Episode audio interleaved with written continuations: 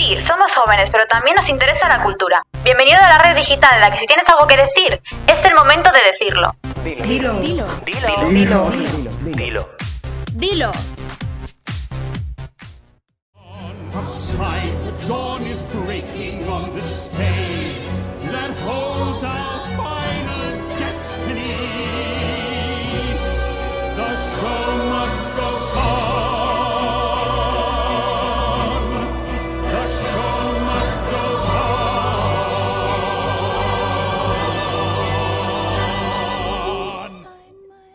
Jota, Aurescu, Fandango, Muñeira, Chotis, Flamenco.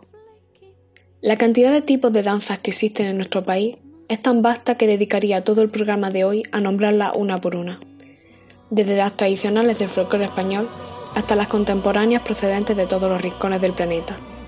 La danza grita y nadie la escucha.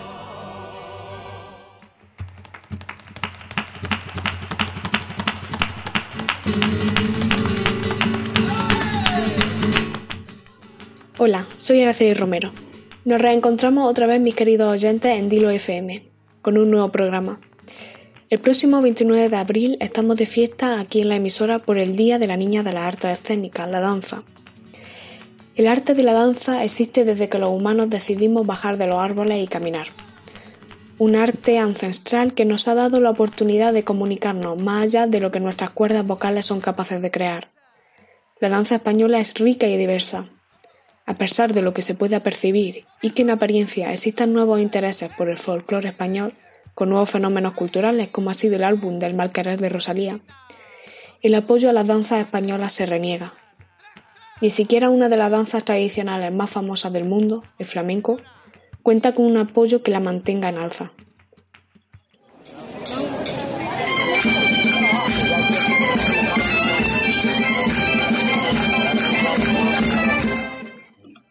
Y lo cierto es que, según el anuario SGAE, las representaciones de danza en 2019 supusieron apenas de un 4,2% de todas las funciones de arte escénica en nuestro país, una cifra similar a la del año anterior.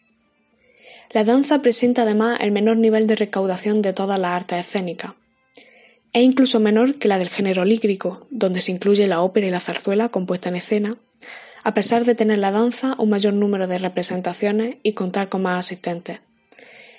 La pandemia por la COVID-19 solo ha empeorado esta situación dramática. El año pasado, abril de 2020, en conmemoración del Día Internacional de la Danza, el Centro Coreográfico María Pagés de Fuenlabrada reclamó en un manifiesto, con el apoyo de más de 100 profesionales de la cultura y la danza, la creación de un pacto de Estado que ayudara a evitar la muerte acelerada a la que se enfrenta el arte de la danza profesional. Ahora, en 2021, un año después de este manifiesto y del comienzo del primer estado de alarma, no parece que exista una mejora real. Es el caso, por ejemplo, del flamenco, patrimonio cultural inmaterial de la humanidad de nuestro país. En palabras de Juan Manuel Rey, director del Corral de la Morería, el 95% de los tablaos siguen cerrados y los que se encuentran abiertos apenas reciben un 1% de la recaudación que percibían antes de la crisis sanitaria. El resto de las disciplinas no se encuentran en una mejor posición.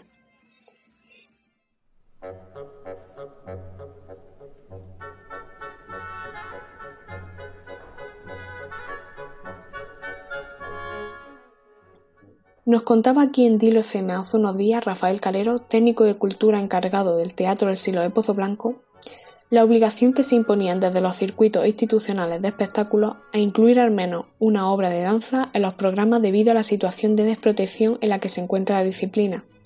Sin embargo, no es esto suficiente para la supervivencia de las compañías de danza. El público general parece no tener una apreciación por este tipo de actuaciones. En 2019, de los 14 millones de espectadores de espectáculos de arte escénica, incluyendo al teatro, el género lírico y la danza, Solo un millón acudieron a uno de danza, en específico 926.000 personas. Joaquín de Luz, director de la Compañía Nacional de Danza, la CND, declaraba en la Gala de la Danza, celebrada en la ADA hace dos años, que se requería ayuda desde las instituciones de las comunidades autónomas para la creación de compañías de baile. Actualmente en España hay solo 658 compañías de danza, con una media de 2.150 actuaciones de danza anuales de nuestro país, cada una de las compañías realizaría aproximadamente tres actos. Estos datos muestran la necesidad de creación de nuevos grupos, compañías y artistas que monten espectáculos que aporten frescura, aumentando la oferta con calidad y atrayendo poco a poco a nuevo público.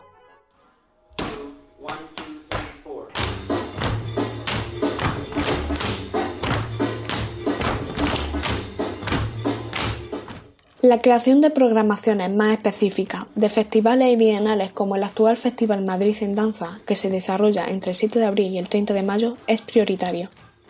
Estos eventos permiten reivindicar la importancia de este arte. Una intensa promoción de ellos ayuda a llegar a un público no acostumbrado a acudir a espectáculos de este género. La danza no es solo un deporte o un hobby, la danza es un arte, un arte maltratado por el tiempo y la indiferencia de las instituciones y de la población. Se ha dejado de considerar a la danza, no interesa conocerla. Se le reniega su puesto como pilar fundamental en la cultura, como impulsora y transmisora de valores. Se olvida que detrás de este arte existen personas, empresas que generan trabajo y aportan beneficio a nuestra sociedad, muchas veces a través de su propio sacrificio.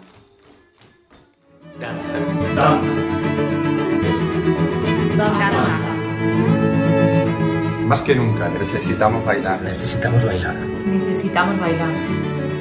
Para recordar al mundo. Para recordarle al mundo que la humanidad existe. Hasta aquí Araceli Romero. Me despido dejando en vosotros estas preguntas para la reflexión. ¿Qué aporta la danza en mi vida? ¿El espacio que le doy es suficiente? Os estaremos leyendo en redes sociales. Un saludo y hasta mañana con otro programa en Dilo FM. No olvidéis, el espectáculo debe continuar. Esto es todo por ahora. Si tienes algo que decir, dilo.